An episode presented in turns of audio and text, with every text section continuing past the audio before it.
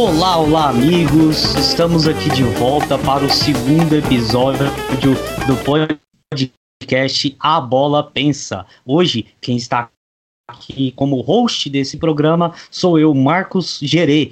Hoje, o nosso a âncora Guilherme não pôde estar presente, mas nós estamos aqui firme e fortes na segunda semana, segundo episódio, para tratar de um assunto que é muito peculiar, que vai gerar discussão, que com certeza vai gerar muita ânsia em quem quiser ouvir esse podcast, porque é um assunto que está na boca de todo mundo nesta semana. Afinal de contas, Neymar ele é o adulto Ney ou é o menino Ney? Ele cresceu ou continua com atitudes de moleque? Afinal de contas, ele é esse super craque mesmo ou um time não pode depender dele? E se um time não pode depender dele, que dirá a seleção?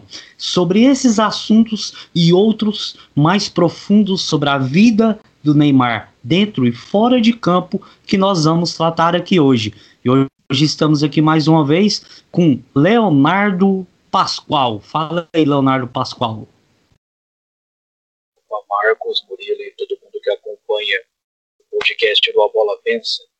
Esse é um assunto complicado e um assunto que vai ser aquele que vai tocar em muitas feridas. Porque a gente não está falando só de um jogador de futebol. A gente está falando de uma estrela.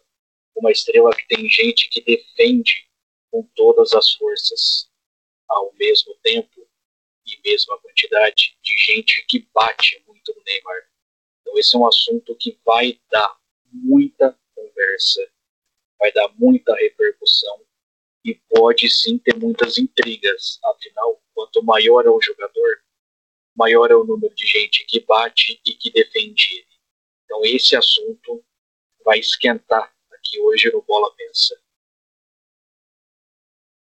Sem dúvidas, o assunto Neymar gera sempre muita discussão. São dois polos bem distantes, pessoas que apoiam e, e apoiam às vezes até cegamente o Neymar e pessoas que só também criticam o Neymar, não importa o que ele faça em campo, só tem críticas. Ah, e você, Murilo, o que, que você pensa aí sobre esse assunto que nós vamos tratar hoje? É, afinal de contas, um momento em que a gente vai discutir sobre um assunto que gera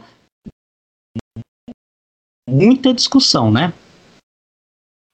Exatamente. Saudações aí a, a todos os nossos ouvintes. Sejam bem-vindas, bem-vindos. Boa noite, Léo. Boa noite, Marcos. É, realmente o, o Neymar está na boca do povo. Há, há quase 10 anos, né? Apontado como o futuro da seleção brasileira, o, o grande craque de seu tempo. Certamente ele, ele gera muita controvérsia por isso, desde o início da, da carreira, no início dessa ascensão dele nesse status de grande estrela, ele sempre dividiu muitas opiniões e conseguiu assim o seu eleitorado fiel e aqueles também críticos ferrenhos, né? Que então a gente chega agora em mais uma etapa dessa dicotomia do do gosto e não gosto do Neymar e também da personalidade dele dentro, fora de campo, é, daquilo, Neymar o craque capaz de, de, decidir partidas importantes, capaz de, de conquistar títulos importantes, e o Neymar, o desregrado, aquele garoto que ainda mantém uma mentalidade que não foi corrigida desde os primeiros anos de carreira, então é complicado, divide muitas opiniões e, e nós vamos né, entrar e jogar também mais lenha nessa fogueira. É isso aí. Ah, e já vamos logo entrar de, de sola nesse assunto. Final de contas, o Neymar ele teve uma semana bem atípica. Ou, ou quero, podemos dizer, bem típica dele. Porque em um, um jogo no final de semana, diante do Lille, na Ligue 1, ele acaba passando por alguns problemas. Uma atuação que já vinha sendo abaixo do seu nível e que termina com uma expulsão em um lance fora do campo em que ele acaba empurrando o português Thiago Diallo e acaba sendo expulso com o segundo cartão amarelo. Um lance que gerou algumas, a, algumas críticas bem ferrenhas ao Neymar e alguns defensores ainda tentaram ainda de alguma forma passar um pouquinho de pano acima da, da, da, atitude dele em empurrar o, o jogador adversário fora de campo, fora da jogada. É claro que aquele jogador já tinha dado umas duas chegadas nele antes daquilo acontecer, mas o Neymar não tinha o direito de fora de campo empurrar o seu adversário.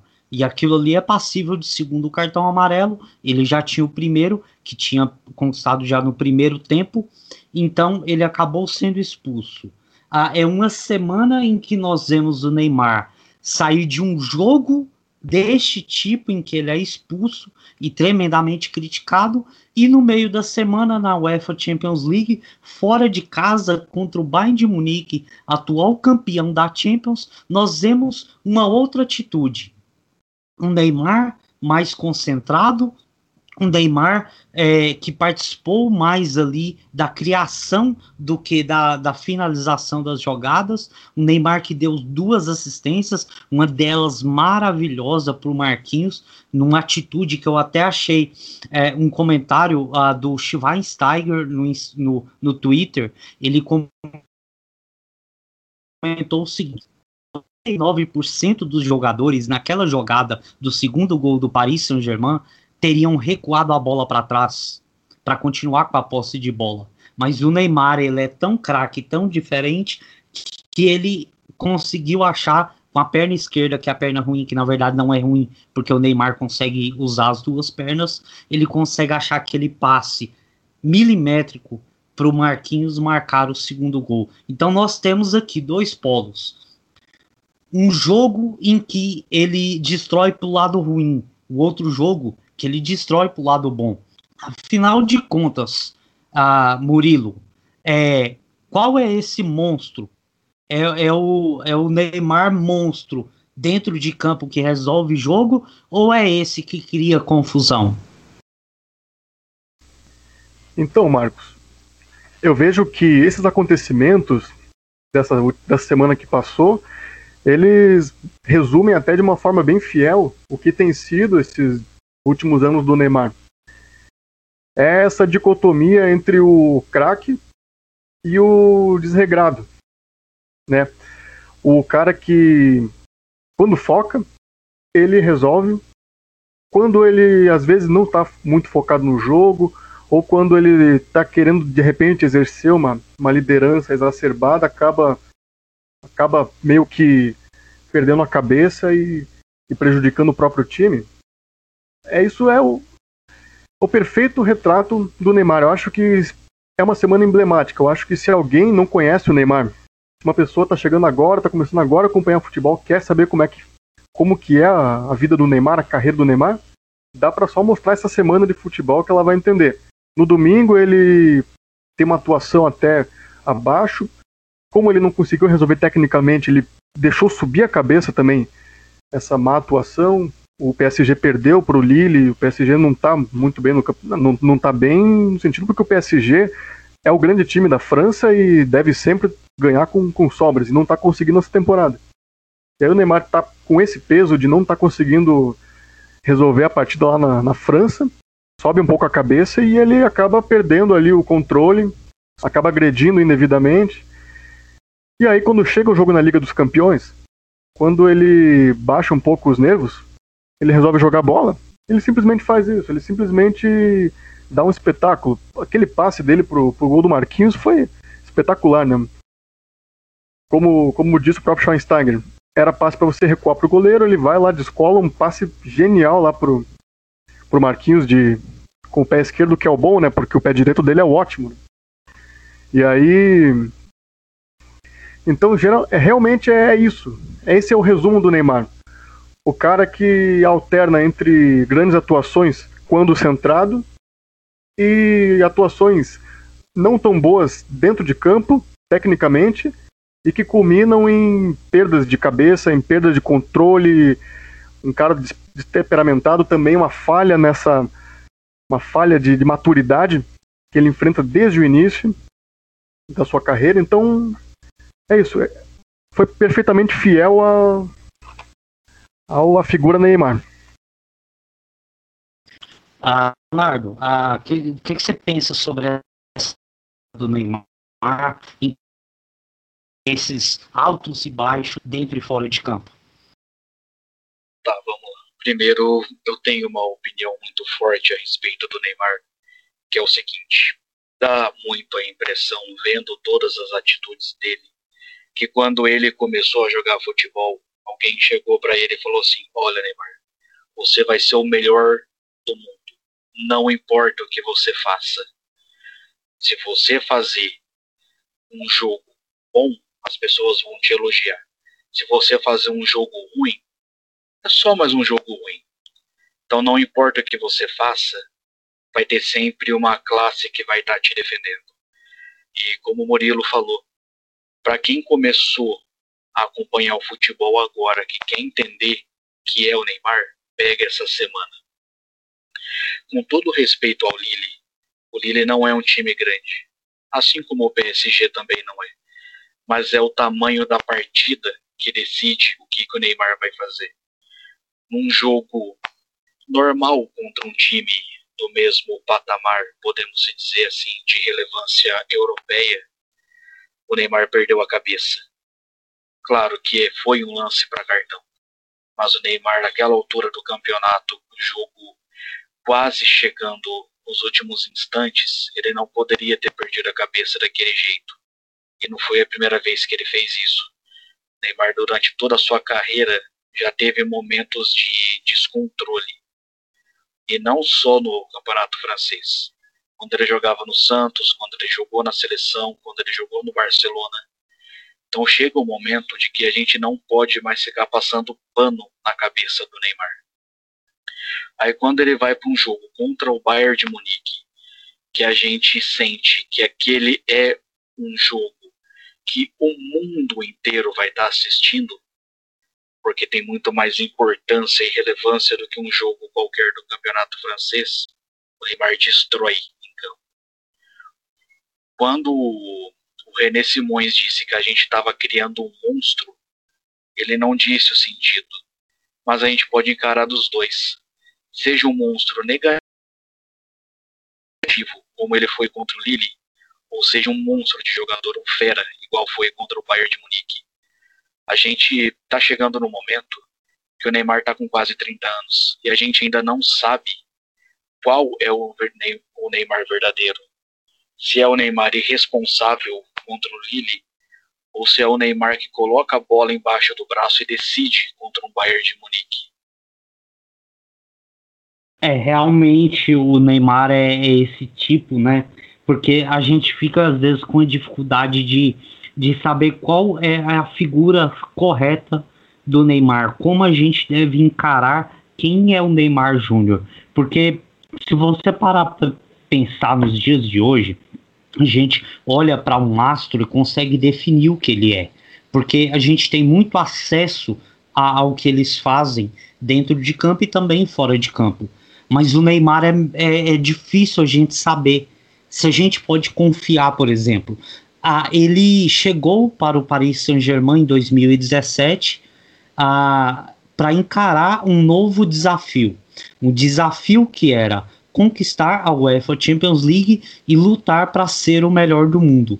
Desde que ele chegou lá, a, a Murilo, você acha que ele se colocou nessa condição de poder lutar por isso, ah, porque quando ele sai do Barcelona para sair da, das asas do, do Messi e para ele ter o lugar onde ele ia ser o astro, onde ele ia brilhar, será que no Paris Saint-Germain ele já está conseguindo ser isso que ele queria ser?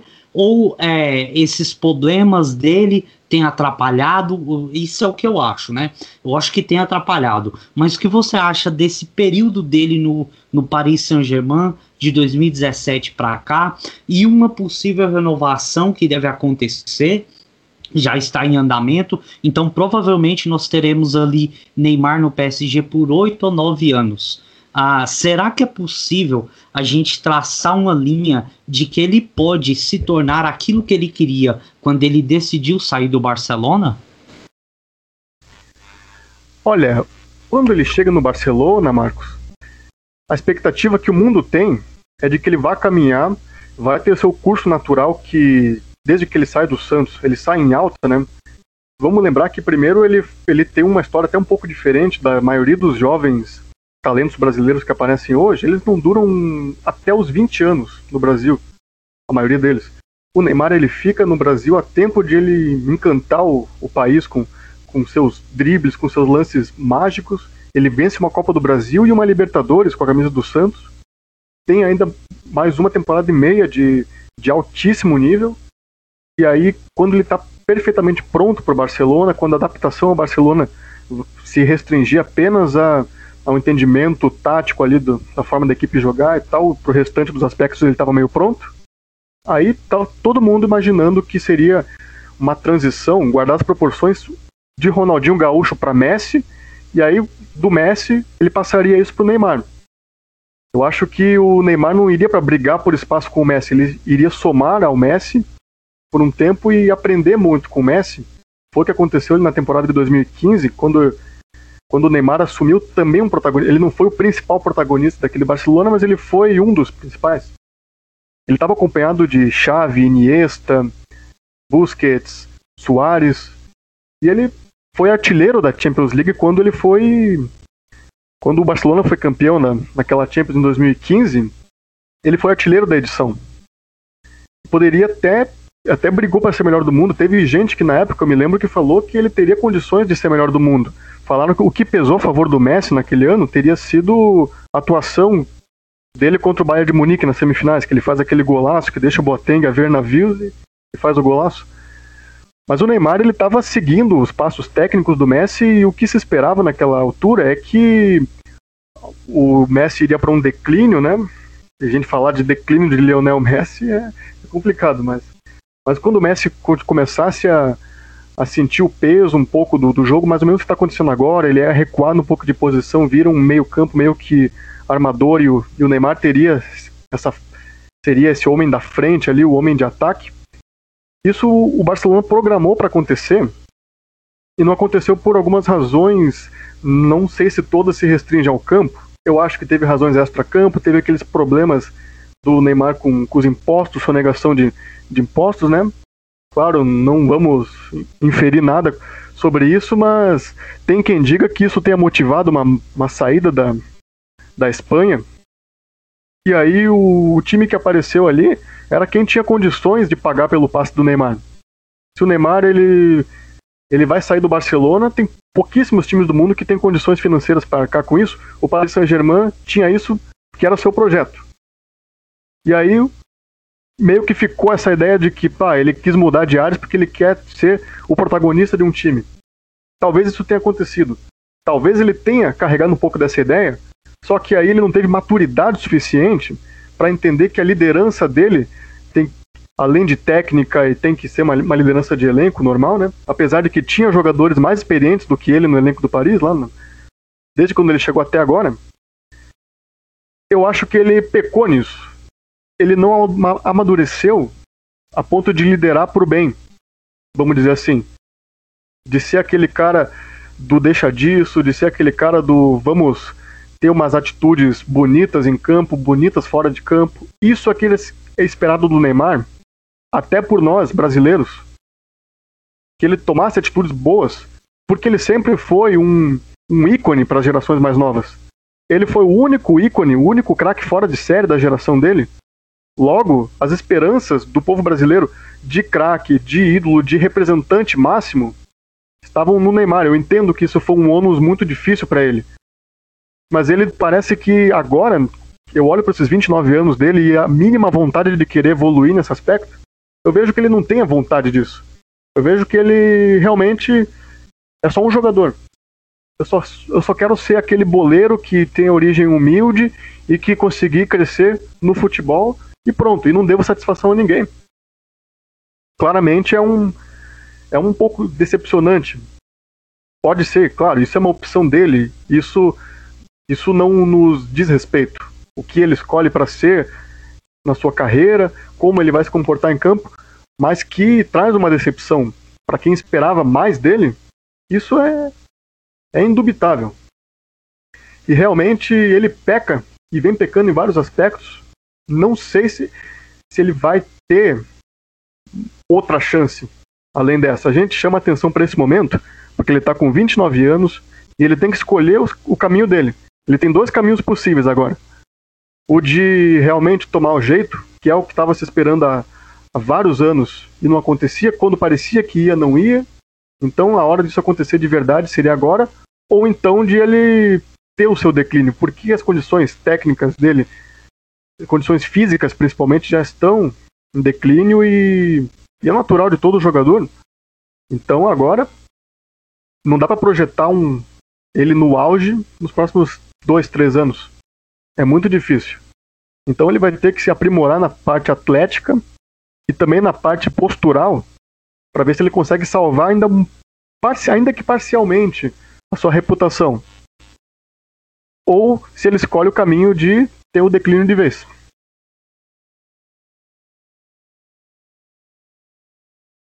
Leonardo, a, nós temos aqui essa fase da transição que o Murilo explicou muito bem do Santos para o Barcelona, do Barcelona para o PSG, e uma coisa que me chama muita atenção a, é do jeito que foram tratadas essas transferências ah, principalmente pela questão do pai do Neymar influenciar muito a carreira dele.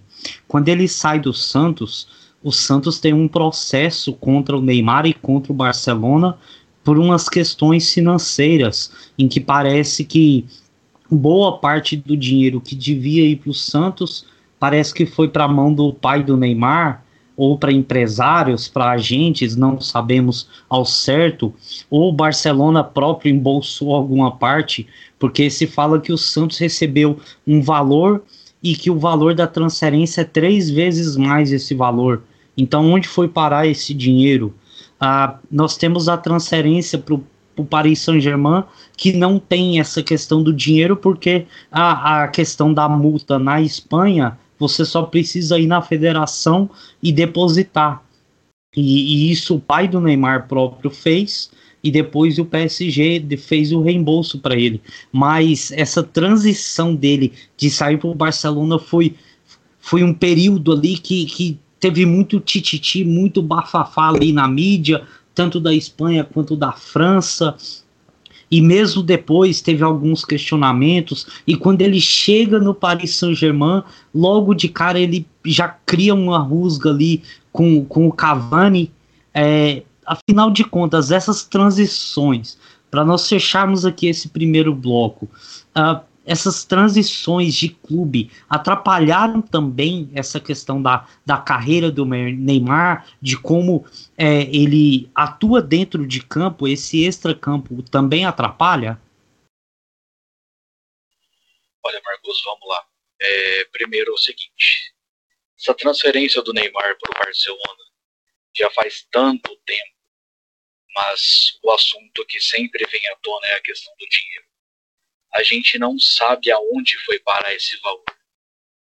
Mas a gente desconfia, tanto que dirigentes do Barcelona foram receberam suspeitas de, de fraudes e acabaram sendo presos.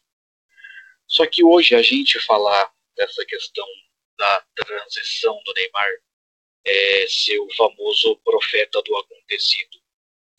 Porque quando o Neymar chega no Barcelona, ele sabe que lá ele vai encontrar o Messi. Ele sabe que ele não vai poder bater de frente o argentino. Ele sabe o tamanho que o Messi tem não só para o Barcelona, mas para o futebol mundial. Quando ele chega no PSG, ele não vê o Cavani como uma grande estrela. Ele vê o Cavani como um obstáculo para ele chegar ao objetivo que ele queria, que era ser melhor do mundo. Só que algumas atitudes do Neymar em campo e fora dele foi criando no menino Ney uma certa antipatia dos jogadores, dos torcedores, de boa parte da mídia que viu esse menino talentoso sim crescer jogando futebol se tornar em uma desculpa a falta de um termo melhor, uma aberração do futebol tal que o Neymar fez em várias partidas, um jogador do tamanho dele nunca fez. A gente nunca viu Messi A gente nunca viu Cristiano Ronaldo. A gente nunca viu Iniesta, Xavi ter atitudes tão egocêntricas igual o Neymar tem. Mas fazendo aqui uma, uma pequena análise. Se quando o Neymar sai do Santos, no tamanho que ele já tinha, que o Neymar naquela época, o Neymar era o grande jogador do Brasil. Ele tivesse feito o caminho inverso, ele tivesse ido para o Paris Saint-Germain ao invés do Barcelona, ele tivesse ido para um time que precisava de um ídolo e lá ele ter é, angariado seus primeiros passos no futebol europeu, ele poderia ter se desenvolvido muito mais, não só como jogador, mas como humano. Porque o Neymar ia chegar em um time que precisava dele mais do que hoje. Hoje, o Paris Saint-Germain tem um Mbappé, por exemplo, que quando o Neymar não entrega aquilo que se espera, o Mbappé ele, ele faz o serviço. Naquela época, não. O Paris Saint-Germain precisava de um jogador como ele. Aí ele chegava em um campeonato com uma repercussão muito menor. Ele conseguiria ter, é, até por falta de peso, que ele não teria tanto assim no Paris Saint-Germain, ele poderia fazer os seus jogos muito mais interessantes e ali se desenvolvendo. Quando ele chegasse, por exemplo, agora em 2021 e falasse assim: Eu quero um novo projeto, ele poderia fazer o que o Ronaldinho fez. Ele chega agora no Barcelona, ele vai ter um Messi em decadência, entre aspas, um Messi que já não entrega mais aquilo que a gente já viu o Messi entregar cinco anos atrás, por exemplo. E ali o Neymar buscando seu espaço aos poucos, para na ausência do Messi, ele ser o grande jogador. Então o, o ponto é o seguinte: o Neymar é um grande jogador? É. Mas eu acho que muitas escolhas na vida dele acabaram sendo contrárias àquilo que se esperava. O Neymar, em um momento, ele era um jogador abaixo do Ganso no Santos. Muita gente falava que o Ganso seria muito mais do que ele. Questão de um ano, dois depois, ele já passou a ser um dos três melhores do mundo jogando no Barcelona. a temporada dele a primeira e a segunda no Barcelona foram espetaculares, para um tempo depois ele voltar a ser apenas mais um no Paris Saint-Germain. Então a questão do futebol ele tem, mas as atitudes do Neymar acabaram dificultando muito a sua carreira na Europa. Vale lembrar quantos lances ele tentou dar um drible e foi parado. Quantas vezes ele já tentou fazer algum tipo de graça e os times não aceitavam isso o Neymar é o seguinte: ele é, o, ele é talentoso, isso a gente não pode estar tá negando. Só que ele tem que colocar a cabeça no lugar. Se o Barcelona pagou aquele valor por ele, é porque ele merecia. Se o Paris Saint-Germain pagou um outro valor, é porque ele viu que tinha potencial. Só que não foi o Neymar que obrigou tanto o Barcelona quanto o Paris Saint-Germain a pagarem esses valores. Os times pagaram porque eles quiseram. É aquela história, eu não vou obrigar ninguém a pagar 120 milhões por mim. Mas se alguém paga, por que, que eu vou estar tá negando? Por que, que eu vou recusar? Então agora vamos para o nosso segundo bloco. E aqui eu quero suscitar uma questão. Final de contas, é adulto Ney ou é menino Ney? Nós precisamos definir isso, porque isso vai ser fundamental para nós sabermos se esse Neymar ele vai caminhar rumo à glória ou se ele vai fracassar. Fracassar talvez não seja o termo correto, porque o Neymar é muito craque, ele é muito bom, ele já fez muitas coisas no futebol brasileiro, no futebol europeu e na seleção brasileira. Mas em termos de expectativa de que se tinha sobre ele desde quando ele surgiu e foi cumprindo algumas etapas e crescendo como jogador dentro de campo, ah, tinha-se expectativas maiores. Por exemplo, como disputar para ser melhor do mundo. Ele até hoje só teve uma vez entre os três melhores do mundo. Esteve algumas vezes entre os cinco, entre os dez, mas só uma vez entre os três realmente disputando a, a, o título de melhor do mundo, mas ainda ficando muito atrás de Cristiano Ronaldo e de Messi. Mas afinal de contas, se for esse adulto Ney, ele vai ter condição de disputar o melhor do mundo. Mas e se não for? E se for esse menino Ney, ele vai conseguir disputar? Leonardo, ah, eu vou citar aqui umas estatísticas que eu separei sobre o, o, o Neymar. Ele está com 29 anos hoje, como já foi falado aqui, né? Eu também tenho 29, ah, você tem 30, então é mais ou menos da nossa idade, da nossa geração. Ele está chegando numa idade que ele já devia estar no auge, mas nós sabemos que nas últimas três temporadas ele passou por alguns problemas de lesões e de suspensão e acabou perdendo muitos jogos no Paris Saint-Germain e até na seleção brasileira. Ah, por exemplo, eu separei aqui, na atual temporada, ele tem 21 jogos, 13 gols, 8 assistências, mas perdeu 23 jogos. Então quer dizer que mais de 50% dos jogos do Paris Saint-Germain ele não esteve em campo. Na temporada passada, por exemplo, aos 28 anos, ele teve 27 jogos, 19 gols, 12 assistências, mas perdeu 22 jogos. O Mbappé, por exemplo, nessa temporada, se a gente for falar de disputa por melhor do mundo, ele tem números muito mais próximos de uma disputa do que o Neymar. O Mbappé, ele disputou 38 jogos na temporada, bem mais que o Neymar, fez 32 gols, 9 assistências e perdeu apenas 6 jogos na temporada. E se nós formos falar de, de lesões, por exemplo, nós temos, por exemplo, o exemplo ah, de Cristiano Ronaldo aos 29 anos.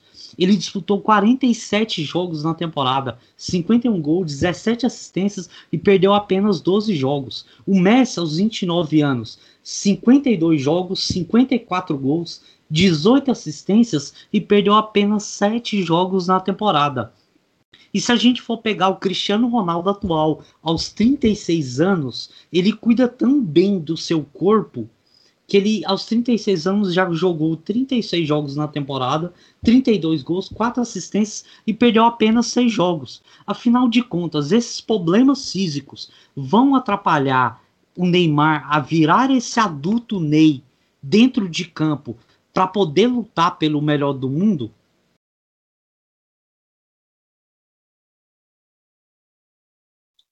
Vamos lá, Marcos. É, a gente tem alguns pontos aqui que a gente tem que estar tá levando em consideração. Claro que todos esses números são importantes, mas vamos lembrar que com 29 anos, Cristiano Ronaldo já era Cristiano Ronaldo e Messi já era o Messi. O Neymar com 29 anos, a gente ainda debate o que é o Neymar.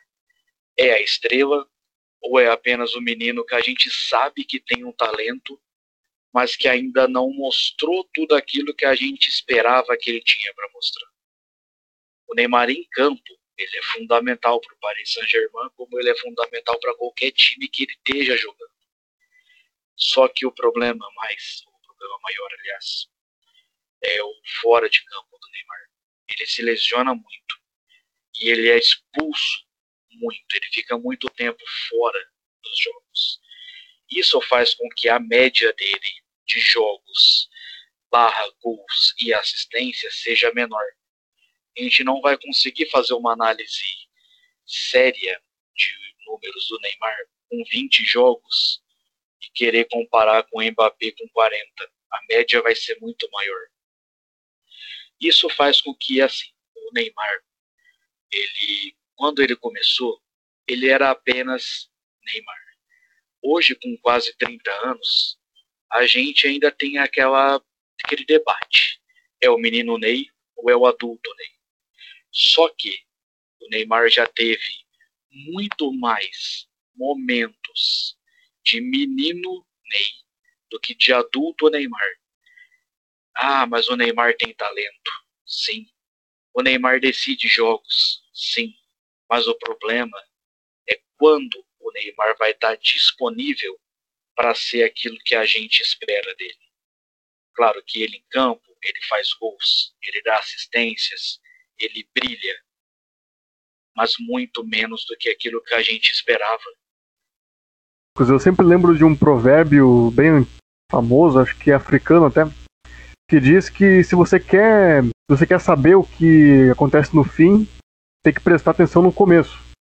Então, e aí a gente sempre lembra da, daquele incidente, a frase que o Léo trouxe aqui à memória, aquela frase do René Simões que a gente está criando um monstro. Essa frase, ela foi dita no final do, de um jogo do, do Santos contra o Atlético Goianiense, que era o time que o René Simões estava comandando. E aí deu, um, deu ali uma, uma confusão no final do jogo. O Neymar partiu para cima, começou a insultar os jogadores do Atlético, o próprio René. E aí, realmente, o que se tinha, aquilo era 2010, se tinha a impressão de que o Neymar sim viria a ser um grande craque, seria até um. Era até já talvez o, o grande jogador do, do futebol brasileiro, mas ele estava meio que sozinho nisso.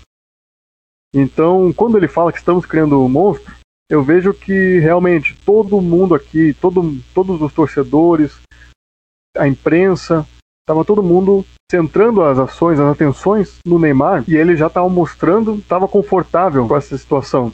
Ele estava tranquilo demais, ele podia agir conforme fosse a vontade, que ele não teria, ele não seria rebaixado de, de patamar. E aí, como o Léo mesmo disse também no começo do vídeo, parece que ele tem uma, ele recebeu uma designação divina para ser melhor do mundo e ele não teria que alcançar esse, esse posto através de, de muito custo, de muitas atuações. Ele teria apenas uma simples designação. E aí eu vejo que o que, que mudou de lá para cá, né? O que, que muda dessa, dessa sensação do Neymar, o garoto mimado pela imprensa, mimado pelos companheiros de, de time no Santos, mimados pelo, pelos torcedores que tinham nele também uma grande esperança, talvez a única, né? E aí eu também eu, tiro um pouco esse peso do, da, na crítica do Neymar, porque ele realmente ele surge como uma grande esperança e ele surge sozinho. Né? A única concorrência que ele teve a, a esse, essa expectativa de chegar em Copa do Mundo, chegar a vencer a Copa do Mundo com a camisa do, da seleção brasileira e ser bola de ouro, o único concorrente real que ele teve nisso foi o Ganso, nos primeiros anos ali de Santos.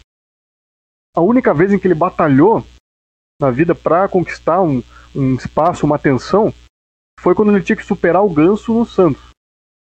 E aí o Ganso começou a, a declinar já no, nesse período, o Neymar ascendeu, e aí realmente houve uma, uma expectativa desleal sobre ele. Eu penso que se tivesse ali surgido nessa geração dele dois ou um ou dois jogadores que fossem do nível dele assim, fora de série como ele é, como apareceram vários na história do, do, futebol brasileiro, mas na época do Neymar especificamente foi só ele. Então seria bom para ele em todos os aspectos. Primeiro que ia tirar um pouco o comodismo dele, teria alguém também para dividir as atribuições dentro de campo e os holofotes, e também deixaria ele um pouco mais centrado, deixaria ele com medo de, de perder de repente uma vaga na seleção brasileira, de perder o carinho, de deixar de ser a principal estrela do país. E isso faltou, sempre faltou nele. Ele sempre foi, sempre teve gente passando a mão na cabeça dele. O, o pai dele tem uma atuação muito forte. Eu acho muito curioso isso que ele usa o, o apelido Neymar Júnior até hoje, né? Aquela coisa, se ele é Neymar Júnior é porque tem um Neymar pai. Então se ele tá na família dele ali, num churrasco de família, tudo bem. Tem o pai Neymar e o filho Neymar. Só que no mundo do futebol, vocês conhecem outro Neymar? Por que, que ele usa o Júnior ali? É porque o pai também tem ligação no futebol. Então tá implícito isso. Eu sempre achei muito curioso isso. Então, se tivesse outros jogadores da época de hoje, como o Vinícius Júnior, o Rodrigo, se tivessem saído na mesma geração, né?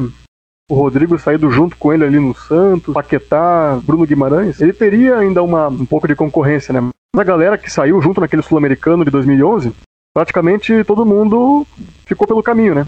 Só ele continuou, só ele progrediu. Então, teve isso também. Eu entendo que existe uma cobrança desleal quanto a isso. Mas ele também nunca fez o menor esforço para tomar jeito, nunca teve um esforço de atleta e também de disciplina, não. Então, como é que a gente vai encarar o Neymar? Como que a gente vê o Neymar no futebol brasileiro hoje? Como que a gente que tem expectativa de, de voltar a ver a seleção brasileira ser campeã do mundo, de torcer mesmo para ter o Neymar como representante máximo do, do, do, povo brasileiro ali entre os melhores do mundo, como sempre a gente teve, desde que existe o, o, o prêmio da bola de ouro, a gente teve Ronaldo, Rivaldo, Ronaldinho Gaúcho, Kaká, sempre tem um brasileiro ali ganhando ou brigando fortemente por esse prêmio. O Neymar foi uma vez só. Ele não representa o povo brasileiro como ele devia representar. Dentro e fora de campo. Como é que a gente vê o Neymar hoje? Que expectativa que a gente tem, tá? O Neymar foi a grande esperança técnica lá em 2014, foi a grande esperança técnica em 2018, será a grande esperança técnica em 2022 e, e se nada acontecer até 2026, é bem provável que seja também a esperança técnica daqui a 4, 5 anos na, na Copa do Mundo dos Estados Unidos, Canadá e México. Então, gente, que, como é que a gente vai confiar no Neymar? Se chega perto da Copa do Mundo, a gente pensa, tá, será que o Neymar vai levar a Copa do Mundo a sério? Será que o Neymar vai chegar em boa condição física para disputar o Mundial? Será que ele vai focar no jogo e, e, realmente decidir como a gente espera? Eu me lembro da Copa do Mundo de 2018, que tem um jogo do Brasil, não sei se vocês lembram, contra a Costa Rica, um lance bem específico. Foi um jogo do Brasil que o Brasil estava tentando furar o bloqueio da Costa Rica, a Costa Rica estava fechadinha, ele estava difícil de furar aquele bloqueio, já era uns 33 do segundo tempo. O Neymar ele recebe uma bola na cara do gol ali na pequena área. Era só ele escolher o canto, não tinha um defensor muito próximo. O que, que ele faz? Ele recebe, ele segura a bola, ele espera a chegada do defensor costarriquenho para ele se jogar, para ele se atirar e cavar um pênalti. Ali foi, foi uma grande decepção, acho que foi a maior decepção que eu já tive com um grande jogador. Porque 2014 teve aquela, aquela história da, da agressão do Zúñiga, a lesão que ele que, que tirou ele da, das semifinais. Tal, e aí, só que quando ele se machuca em uma partida do Paris Saint-Germain na Champions League contra o Real Madrid, a gente já pensa, opa, como assim? Por que, que sempre no jogo decisivo ele dá um jeito de, de sumir? E aí, então, pô, em 2018 ele tava com essa forma física e ele não levou a sério. Então, pô, tem que melhorar a parte física, tem que melhorar a disciplina e tem que melhorar também a atuação dele como cidadão brasileiro. Que ele frustrou, não só eu, aposto que muita gente também saiu frustrado com isso. O que, que Neymar representa pra gente hoje? O que, que um garoto aí de, de, de 5, de 10 anos, até um adolescente de 14, 15 anos que está aí no, no time de base, já está quase subindo pro profissional, vai ser um jogador profissional? O que, que ele vê no Neymar para se espelhar hoje? Que tipo de atitude que o Neymar traz, isso dentro e fora de campo, que possa servir para alguém, servir para um brasileiro mesmo comum, não necessariamente que queira ser jogador, mas como nós mesmos brasileiros, o que, que a gente pode falar que o nosso representante no futebol faz? O Neymar, ele fora de campo, ele, no que, que ele se posiciona? O que, que ele faz de contundente? Sabe aquela. Ele não faz nem aquela demagogia, ele não faz nem aquele, aquela falsa filantropia, sabe? Que que muitos famosos fazem, ele nem isso faz. O máximo que ele se posiciona, que a gente vê ele se posicionando sobre assim o cotidiano brasileiro, é sobre o BBB. E ainda assim ele tem, ele consegue ter posicionamentos controversos.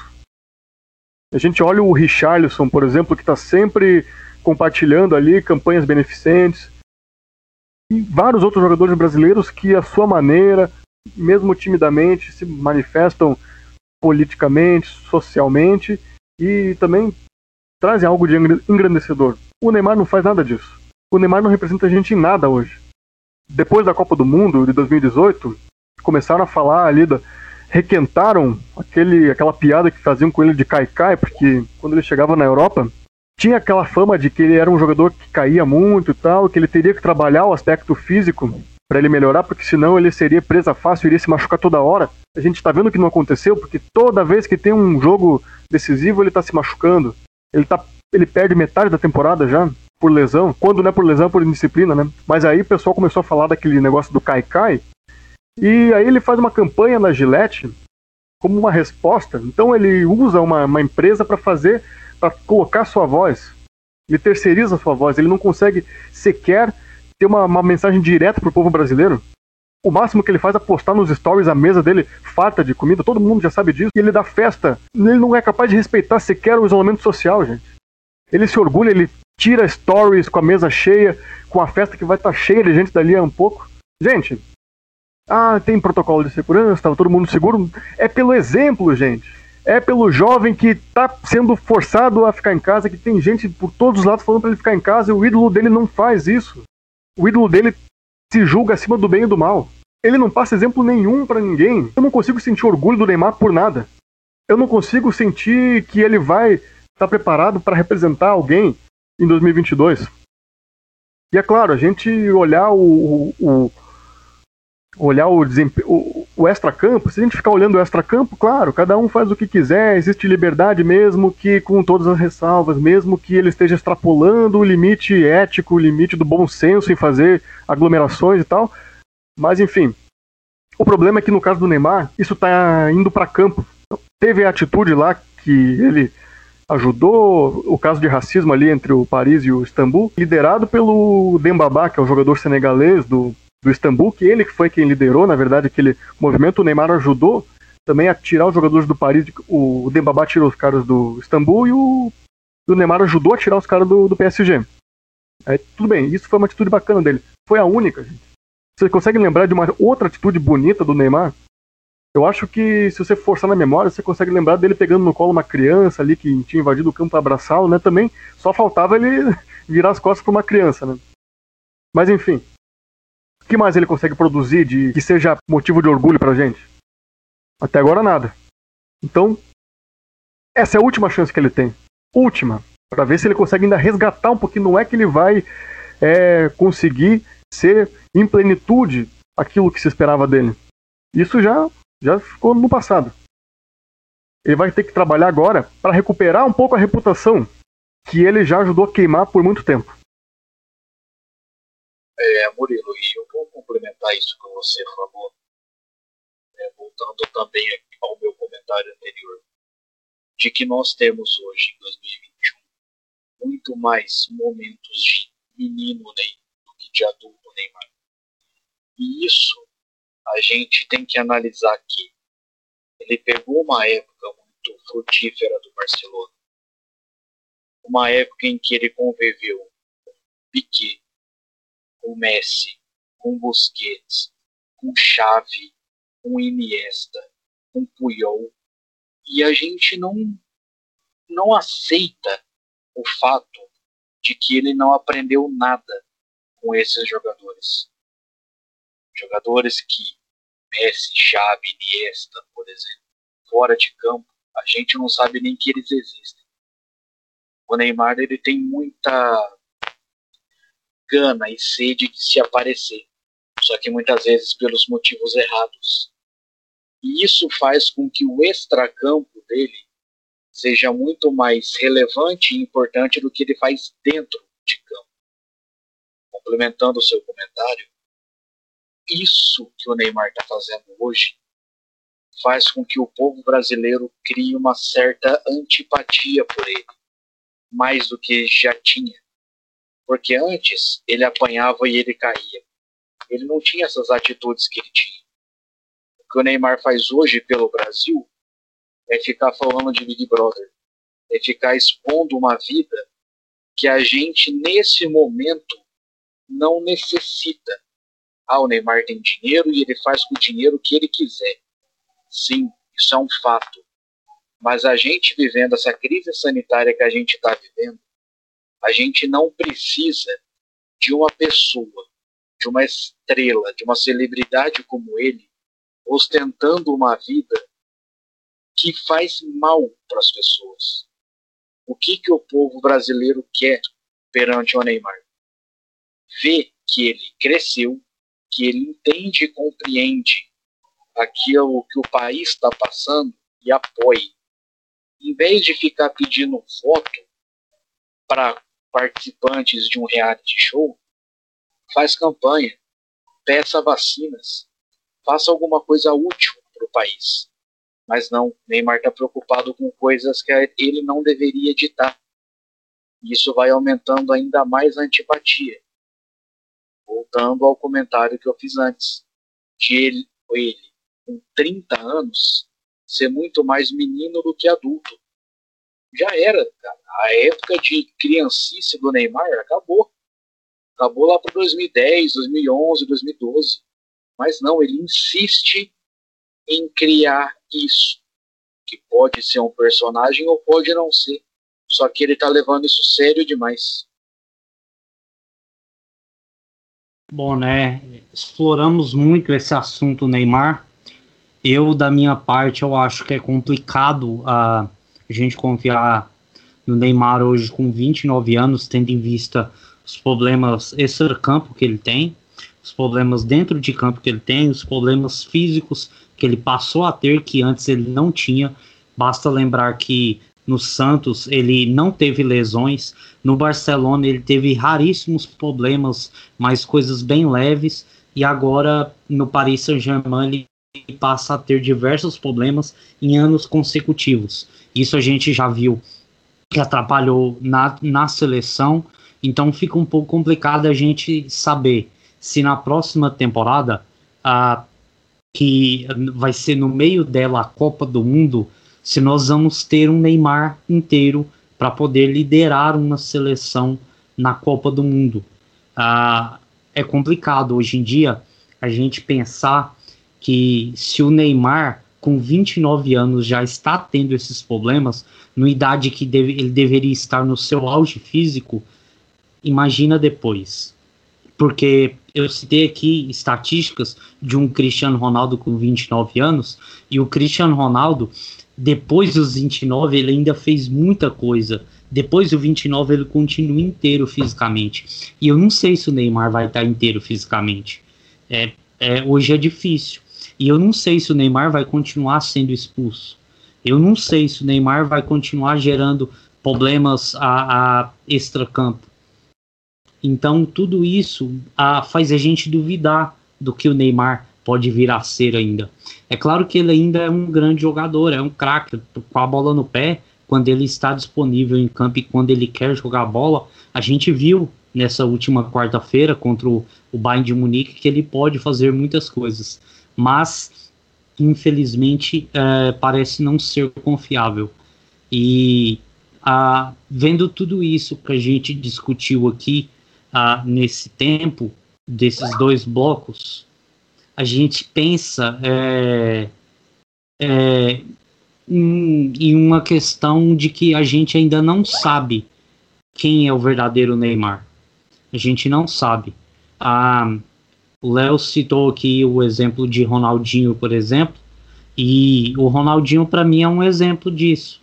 Um exemplo de alguém que, infelizmente, ah, ele teve um auge, um momento ali que ele brilhou bastante, mas que depois fisicamente foi caindo e que ah, às vezes em alguns momentos tinha alguns brilhos, mas que às vezes o físico já não deixava ele chegar no seu ápice da forma técnica para poder render em campo diante daquilo que se espera de um grande talento. Infelizmente, o Neymar não é confiável hoje. E assim encerramos nosso segundo bloco.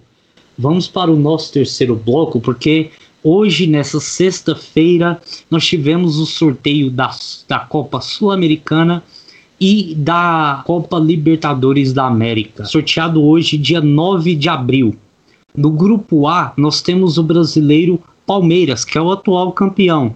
Ele vai enfrentar o Defensa e Justiça da Argentina, o Universitário do Peru e o G2, que é o vencedor do confronto entre Independiente del Vale do Equador e Grêmio. Esse jogo que o primeiro ah, terminou ainda hoje o Independiente Del Valle ganhou de 2 a 1 do Grêmio e teremos o jogo de volta no Rio Grande do Sul. No grupo B nós temos outro brasileiro, mas ele não é cabeça de chave. O cabeça de chave é o Olímpia do Paraguai, é, que vai também ter complementando o grupo o Deportivo Tátira da Venezuela e o Always Ready da Bolívia. No grupo C nós temos a possibilidade da entrada de outro brasileiro. O Boca Juniors é o cabeça de chave. Temos também o Barcelona do Equador, o The Strongest da Bolívia e o G4, que é o vencedor do confronto entre Santos e São Lourenço. Lembrando que o Santos venceu o primeiro jogo na Argentina. No, no, grupo D, nós temos outro brasileiro, mas que também não é cabeça de chave. Cabeça de chave é o River Plate da Argentina. E complementa o grupo o Independiente Santa Fé da Colômbia, o Fluminense e o vencedor do confronto entre Bolívar e Júnior Barranquilha, o primeiro confronto, o Bolívar saiu vencedor. No grupo E, nós temos o brasileiro São Paulo como cabeça de chave. Complementa o grupo Racing Clube da Argentina, Sporting Cristal do Peru e o estreante Rentistas do Uruguai. No grupo G, nós temos outro brasileiro. O, Flam o Flamengo é, vai enfrentar a LDU Quito do Equador, que é um adversário dificílimo, já muito experiente em Libertadores, o Vélez Sárcio da Argentina e o estreante União La Calera do Chile. E no grupo H nós temos o último brasileiro, o brasileiro Atlético Mineiro, que não é cabeça de chave, será o Cerro Portenho, mas que complementam o grupo o América, o América de Cali da Colômbia e o Deportivo Laguaira da Venezuela. Bom, diante disso, senhores, ah, Leonardo, o ah, que, que você achou do sorteio? Tem algum brasileiro que vai ter mais dificuldade? Algum que vai ter mais facilidade diante desse sorteio? Olha, Marcos, é, a gente tem que analisar que nesse cenário de pandemia time sem torcida, é muito complicado a gente falar em fator casa. Mas também é inegável a gente não citar que Palmeiras vai ter uma vida até que tranquila na Libertadores, já que o Universitário do Peru não é uma grande equipe. E pelo que eu vi do confronto Grêmio e Del Valle, eles podem também não fazer frente à equipe palmeirense. O Fluminense, embora ele vai ter um grupo ali com o River Plate, eu acho que ele vai conseguir se sobressair da Afinal, Independente Santa Fé. E quem vier de Bolívar ou Júnior Barranquilla também não vai causar muito problema no tricolor das Laranjeiras. O São Paulo pegou um grupo também relativamente fácil, com o Racing, o Sporting Cristal e o Rentistas. E o Atlético Mineiro, a gente espera muito dele com esse super elenco do Galo eu acho que o Atlético Mineiro tem condições de terminar em primeiro no grupo do seu Portem, América de Cali e Deportivo Laguaira. O mesmo eu não consigo ter a confiança no Internacional, que está no grupo do Olímpia, do Deportivo Tátira e do Always Red. Eu acho que o Internacional ele sempre chega para brigar, mas ele nunca consegue. O Flamengo também está num grupo complicado com a LDU e o Vélez. Tem o União Lacaleira, mas o União, para mim, ele vai ser o patinho feio desse grupo. E a questão do Santos. O Santos ele vai ter que jogar um futebol muito bom para ele conseguir se classificar nesse grupo que tem como amplo favorito o Boca Juniors. O Barcelona de Guayaquil não é um time bobo. O The Strongest, ele tem o fator da altitude que pode ser usado a seu favor. Mas tirando Palmeiras, tirando São Paulo e tirando Atlético Mineiro, que para mim são os, os brasileiros mais gabaritados para essa temporada de Libertadores, os demais eles vão ter um pouco mais de trabalho.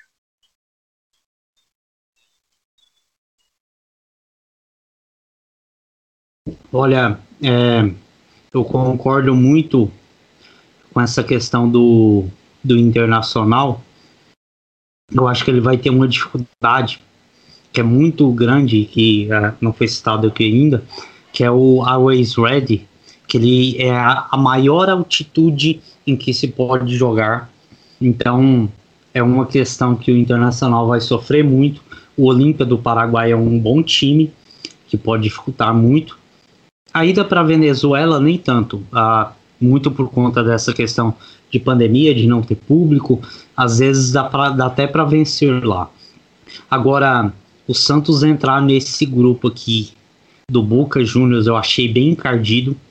É um grupo bem difícil. O Santos tem, tem qualidade para passar, tem essa juventude nova aí que, que tá surgindo, que, que parece ser muito talentosa de novo. Agora, quem não vai passar para mim mesmo, assim, que eu posso cravar, é o Fluminense, porque ele caiu num grupo muito difícil. Ah, o River Plate é amplo favorito, o Independente Santa Fé é um bom time competitivo da Colômbia, e quem vier entre Bolívia e Júnior Barranquilha também é um time bastante competitivo. Esses dois times têm chegado em fases de mata-mata da, da Libertadores nos últimos anos. Então, é um grupo bem complicado. E nós sabemos que o Fluminense, de todos os times que estão na Libertadores, é quem tem um elenco mais fraco. Então tem essa dificuldade. Acho que o São Paulo vai ter facilidade para avançar. O Atlético Mineiro vai ter facilidade para avançar.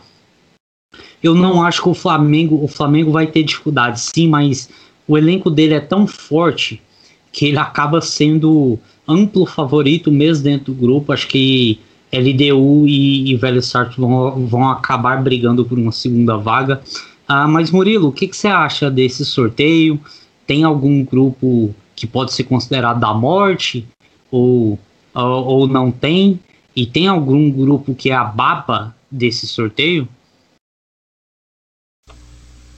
Olha, Marcos, é...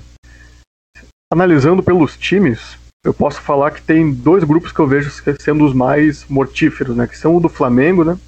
Você tem uma LDU, que é o time. Sempre tem um time bom e ainda tem um fator altitude que destrói com a vida dos brasileiros que vão para lá sempre. Você tem um velho Sarsfield que tem um título de Libertadores, é um time argentino, nunca é fácil. O Lacaleira pode até ser um time, mas é um. O Lacaleira do Chile, ele foi terceiro colocado no campeonato chileno, é um time que está construindo uma história aí, acabou de participar da Sul-Americana algumas vezes. Então esse grupo do Flamengo, o Flamengo até levou sorte que ele tem, ele é ligeiramente superior ao, ao talvez aos outros times brasileiros. O Flamengo e o Palmeiras, né, tem uma, uma ligeira vantagem com os outros times brasileiros. Então parece que o time certo caiu nesse nesse grupo e o time certo caiu também no outro grupo que eu considero da morte, que é o Palmeiras, né? Eu acho que o grupo A tirando o Universitário do Peru, que não deve representar um grande perigo, você tem o vencedor entre Grêmio e Del Valle, que primeiro não sabemos se o Grêmio vai estar lá, né? O Grêmio saiu perdendo no, no, no confronto de ida, que foi disputado hoje, né, essa noite. Então, supondo que o Del Valle passe, o Palmeiras vai estar diante de dois dos últimos campeões da Copa Sul-Americana, né? Ou seja, é uma dificuldade que, que ele enfrenta no grupo. Se for o Grêmio, não preciso nem dizer, né? Vai se tornar o grupo mais difícil para os brasileiros porque a gente vai ter que projetar dois brasileiros passando de fase. Esse plano pode ser frustrado a depender de como o Defesa e Justiça se comportar no grupo. É um time que, mesmo com a saída do Crespo, a gente viu o jogo do próprio Defesa contra o Palmeiras. A gente viu um time que deu um calor no Palmeiras, até foi superior ao Palmeiras em alguns momentos do jogo. Então, se foi assim no jogo de Recopa, eu acho que no jogo de Libertadores deve ser ainda mais. Agora, grupos patinhos feios, é complicado, é relativo a gente falar isso, porque tem vários obstáculos que os brasileiros podem enfrentar. Pode falar de adversários difíceis, de adversários de tradição, de logística e questão da altitude também, né? O Internacional, você olha para esse grupo, você vê um grupo tranquilo, que tem, ah, o Olímpia não tá numa grande fase, é um, é um, gigante, é um time que ganhou uma Libertadores em cima do Inter, tá na história, tem esse trauma aí, o Colorado, mas não é um time tão bom hoje em dia. E aí você olha para os times, não, Deportivo Tátira e Always Ready. Aí você vê, o Always Ready joga na maior altitude. E o Deportivo Tátira, olha a logística para você sair do Rio Grande do Sul para jogar na Venezuela. Então o grupo que, em tese, olhando para os times, é o, o grupo de patinhos feios, acaba representando também um, um perigo enorme para o Inter. E aí, a gente olhando para os demais grupos, Santos deve, em questão de adversários, eu acho que o Santos, se confirmar a passagem ali pelo São Lourenço, claro, deve confirmar. Se não, se nenhuma catástrofe acontecer na Vila Belmiro, o Santos deve chegar contra o Boca Juniors, que é um adversário de muita história contra o próprio Santos na Libertadores, mas que o Santos acaba de superar na, na última semifinal, né? Você tem o The Strongest, que é se é Bolívia, é altitude. Se tem boliviano, tem a chance de você, você deixar três pontos pelo caminho, perdendo para altitude. E o Barcelona do Equador nunca é um adversário fácil também. Claro que não tem a torcida, mas tem sua grande história em Libertadores e não deve facilitar as coisas pro, pro Santos, como não facilitou as coisas pro Flamengo também no, na última edição. O Fluminense, hoje, pela bola que está jogando, que na minha opinião é a pior entre os brasileiros da Libertadores, ele cai num grupo que, analisando os quatro participantes, dá até para, como você disse, Marcos, bater na mesa e falar que é porque tem o River Plate que inevitavelmente deve ser o primeiro colocado. E aí você tem o Santa Fé da Colômbia. E aí você pode ter o Junior Barranquilla, sempre adversário colombiano é, é complicado, né? Ou o Bolívar, que é Bolívia, que é altitude. Por fim, você tem o São Paulo e o Atlético Mineiro, que tem alguns adversários difíceis, mas pela bola que estão jogando, devem superar até com relativa tranquilidade. Mas tem que abrir os olhos, os dois caíram em fases de grupo nos últimos anos. Tem que entrar sério. Certo, então matamos aqui o assunto Libertadores, vamos falar agora da, do sorteio da Sul-Americana. É, nós tivemos aqui alguns brasileiros que já estão definidos e temos dois brasileiros que, se perderem os confrontos da Libertadores, eles podem cair em grupos da Copa Sul-Americana. Mas, como já comentamos deles na Libertadores, por enquanto vamos nos ater aos brasileiros que já estão definidos. Por exemplo, no grupo B, nós temos o Independiente da Argentina, o Bahia, o Guabirá da Bolívia e o possível confronto entre o, o time Uruguai 1, que vai ser entre o Montevideo City e o Fênix. No grupo C, nós temos o Jorge Wilstermann da Bolívia, o Arsenal de Sarandi, que é um campeão da, da Copa Sul-Americana e volta agora a disputar a competição. Nós temos o Ceará e o perdedor do confronto entre Bolívar e Júnior Barranquilha. No grupo D nós temos o, o Atlético, né? Chamar assim, Atlético, é, o que é o Atlético Paranaense, o Melgar do Peru, o Alcaz do Equador e o Metropolitano da Venezuela. Um grupo que pode ser considerado é, relativamente fácil. Já o Corinthians, no grupo E, vai enfrentar o Sport Huancayo do Peru, o River Plate do Paraguai e o Uruguai 2, que pode ser o Penharol ou Cerro Largo. Ah, e nós temos também o Atlético Goianiense, que caiu no grupo do Newell's Old Boys da Argentina, o Palestino do Chile e vai enfrentar também o, o eliminado entre Libertar e Atlético Nacional, um grupo relativamente complicado para o Atlético Goianiense. E o nosso último brasileiro, ah, vai ser o Bragantino, que caiu naquele que pode ser chamado grupo da morte da Copa Sul-Americana.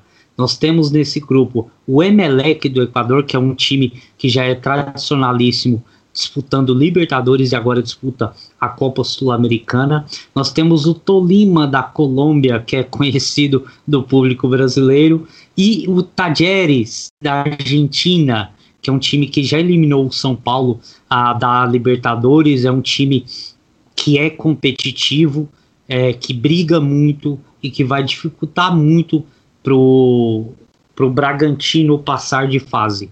Ah, Léo, o que, que você achou dos brasileiros já confirmados na Copa Sul-Americana? É, temos esse grupo da morte aqui, o grupo G do Bragantino, mas também temos a possibilidade do Ceará também ter um grupo bem complicado. O que, que você achou desse sorteio? Tá, vamos lá, Marcos. É, vamos estar tá passando aqui, cara, primeiramente na ordem dos grupos, porque nenhum brasileiro ele vai ter vida fácil. O Bahia ele vai enfrentar o Independente, que a gente sabe o tamanho e a força que o time argentino tem em todas as competições da Comebol não necessariamente a Sul-Americana, mas a história dele em uma Libertadores pesa muito. O Guabirá, ele pode não ser aquele time que vai encher os olhos, tanto que, ao meu ver, ele deve ser o lanterna do grupo.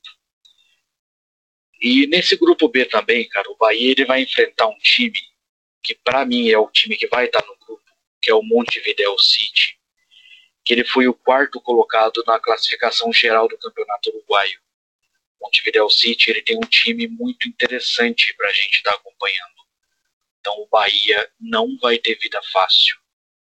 Igual o Ceará, que tem o Jorge Wilstermann, que é sempre difícil da gente ver jogos dele contra brasileiros, porque ele é um time que incomoda muito.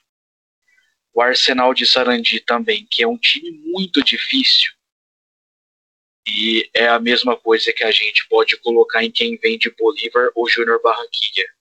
O Ceará no grupo C também vai ter muita dificuldade dificuldade que eu não consigo ver o Atlético Paranaense tendo no grupo com Melgar, Alcas e Metropolitano. Para mim, o Atlético ele foi o time que se deu melhor nesse sorteio. Ele poderia ter tido uma vida muito mais complicada. E ele pegou o grupo que é um grupo mais fácil para o brasileiro.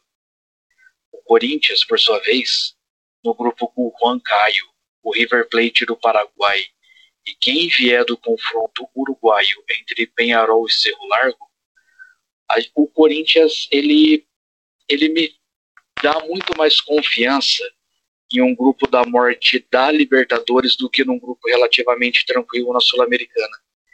O Corinthians do Wagner Mancini não está jogando tudo aquilo que ele consegue. Ou está, dependendo do que a gente conseguir analisar do futebol corintiano. Mas o Corinthians também é outro que vai ter dificuldade. Mas pode estar tá passando no grupo. O mesmo a gente não consegue dizer do Atlético Goianiense. É, embora quem venha do confronto entre Libertar e Atlético Nacional, os dois times são muito fortes e vão se juntar ao Palestina do Chile e ao Newell's Old Boys. O Atlético Goianiense ele tende a ser o brasileiro que vai terminar na lanterna do seu grupo.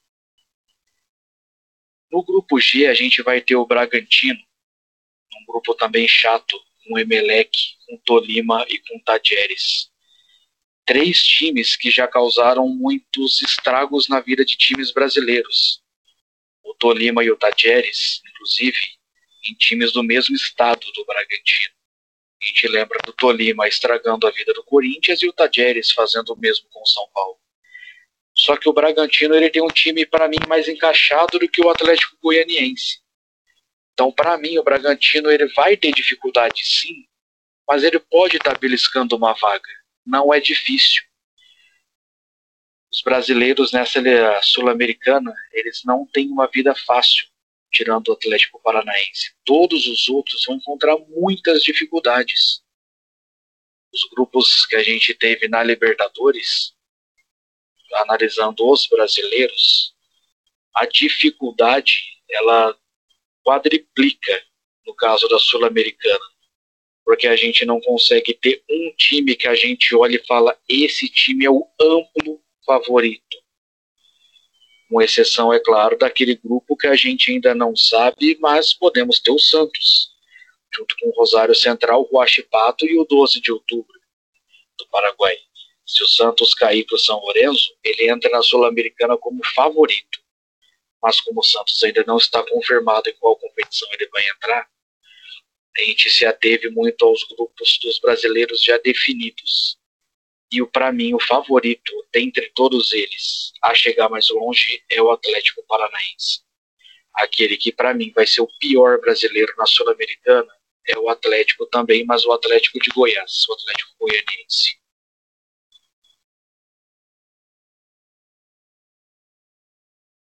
Bom, não tenho muito o que concordar.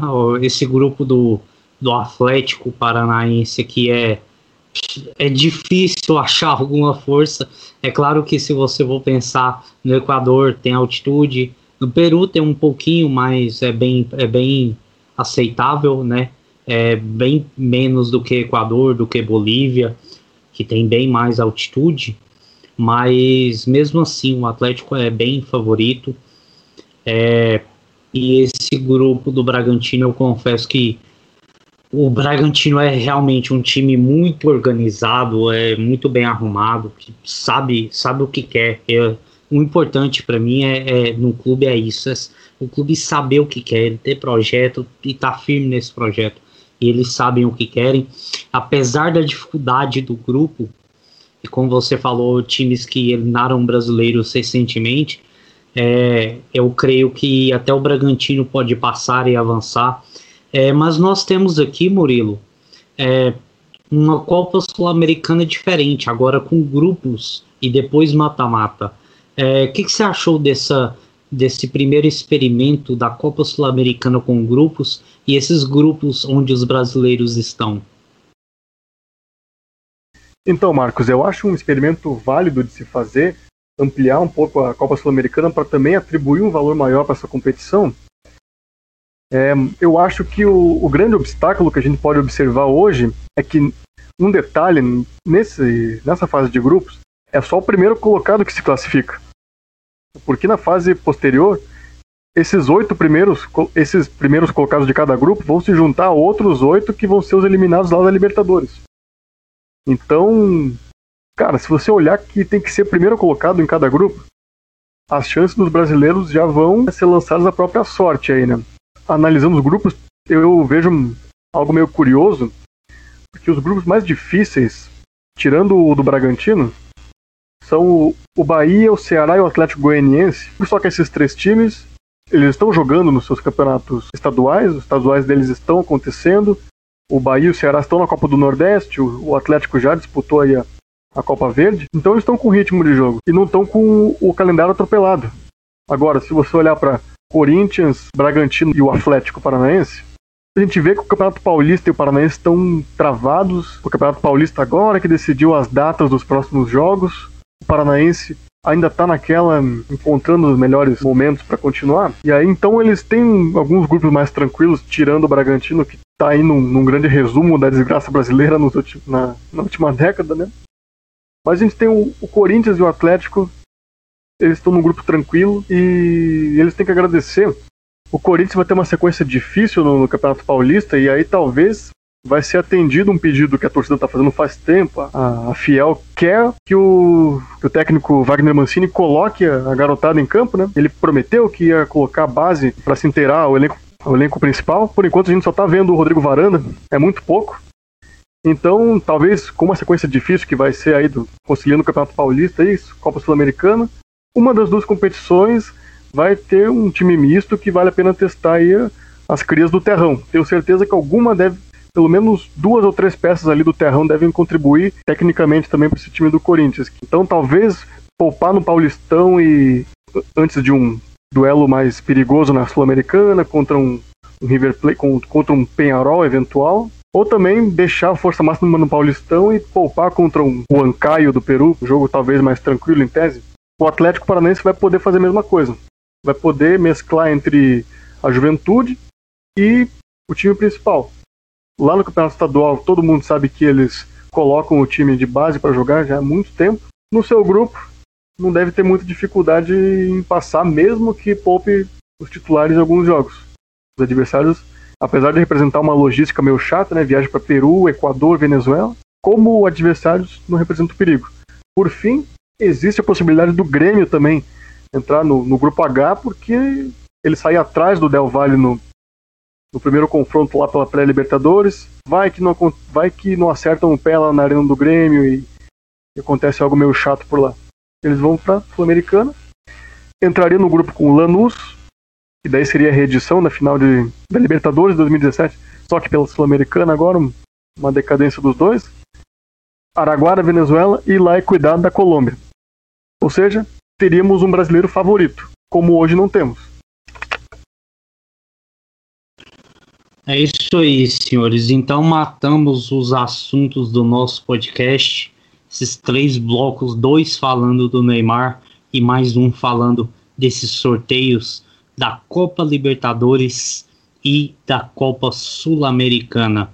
Um episódio que com certeza vai ficar grande, mas que com certeza a gente debruçou ao máximo sobre esses assuntos e conseguiu extrair o máximo de pensamentos para que a gente conseguisse chegar a algumas conclusões.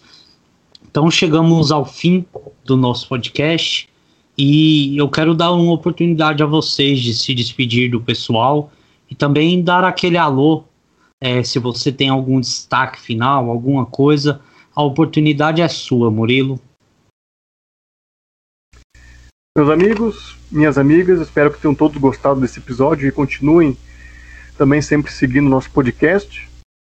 Minha, meus pedidos agora é que vamos continuar nos cuidando, a gente sabe que a situação é difícil, está todo mundo meio cansado de, de passar por isso, mas vamos pensar que logo, nos próximos anos, a gente vai estar tá lembrando desses momentos aí. Quem estiver escutando esse podcast daqui a alguns anos vai se lembrar, é mesmo, né? A gente estava na, na pandemia, teve que se virar de tudo quanto era jeito e tal. Faz parte, né? vamos continuar nos protegendo, vamos continuar acompanhando as situações sociopolíticas do nosso país e continuar sempre nos alimentando de, de coisas boas. Um abraço a todos e até a próxima.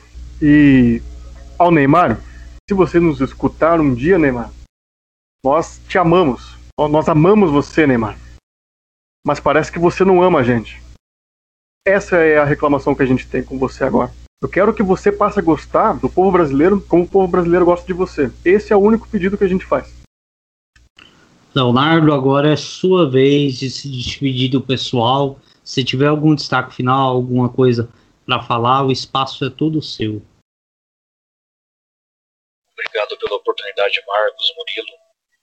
Esse foi um episódio do podcast do A Bola Pensa muito peculiar. A gente tocou em muitos assuntos é, pertinentes nesse momento, mas que quem for escutar esse episódio daqui um, dois, três, quatro anos vai entender tudo aquilo que a gente estava falando. A gente tocou em algumas feridas, como as atitudes do Neymar dentro e fora de campo. E não é que a gente não goste dele, a gente até gosta, mas ele precisa colocar a cabeça no lugar e mostrar não só para nós do Bola Pensa, mas para o país inteiro que ele cresceu, que ele se tornou um homem. E nesse momento que a gente está vivendo, dessa crise sanitária, a gente não precisa de uma pessoa no status dele tendo exibições de soberba que ele tem nas redes sociais, de pessoas que estão muito mais preocupadas com a vida de outras dentro de uma casa do que de um país que está sofrendo. Claro, os reality shows eles servem para dar para gente uma descontração da nossa vida. O mesmo serve para o futebol. Mas tem coisas nesse momento e durante toda a nossa vida bem mais importantes do que isso. A gente tocou em muitas feridas, mas esse foi um episódio fundamental para que a gente expusesse tudo aquilo que a gente pensava e acreditava. E eu espero que as pessoas que estejam escutando o podcast do A Bola Pensa, em qualquer altura do campeonato, seja hoje, seja amanhã, seja futuramente, entendam o que a gente disse. A gente não é um podcast que vai perseguir as pessoas. Nós temos uma linha de raciocínio. A gente tem uma visão ampla para debater alguns assuntos. Assuntos que podem não ser fácil da pessoa escutar. Mas se é o certo, se é o correto, pode ter certeza que a gente vai estar falando aqui no podcast do Bola Pensa. É isso aí. Afinal de contas, esse nome não é à toa. Nós queremos debater esses assuntos que vão além do campo. Esse, nós queremos falar desse campo, falar de, de, às vezes nós vamos tocar aqui em assuntos sociais, assuntos é, que vão além do que é essa bola e do que é o campo de, de, de jogo. E você que está ouvindo esse podcast, sabe que você pode é, nos seguir no Twitter, nós temos o Facebook, é, nós temos o nosso canal no YouTube, nós temos o nosso episódio em todos os agregadores de podcast disponíveis você pode ouvir, você pode baixar. Você tem esse espaço aqui com a gente para você também pensar além da bola. Então, é, não deixe de aproveitar essa oportunidade.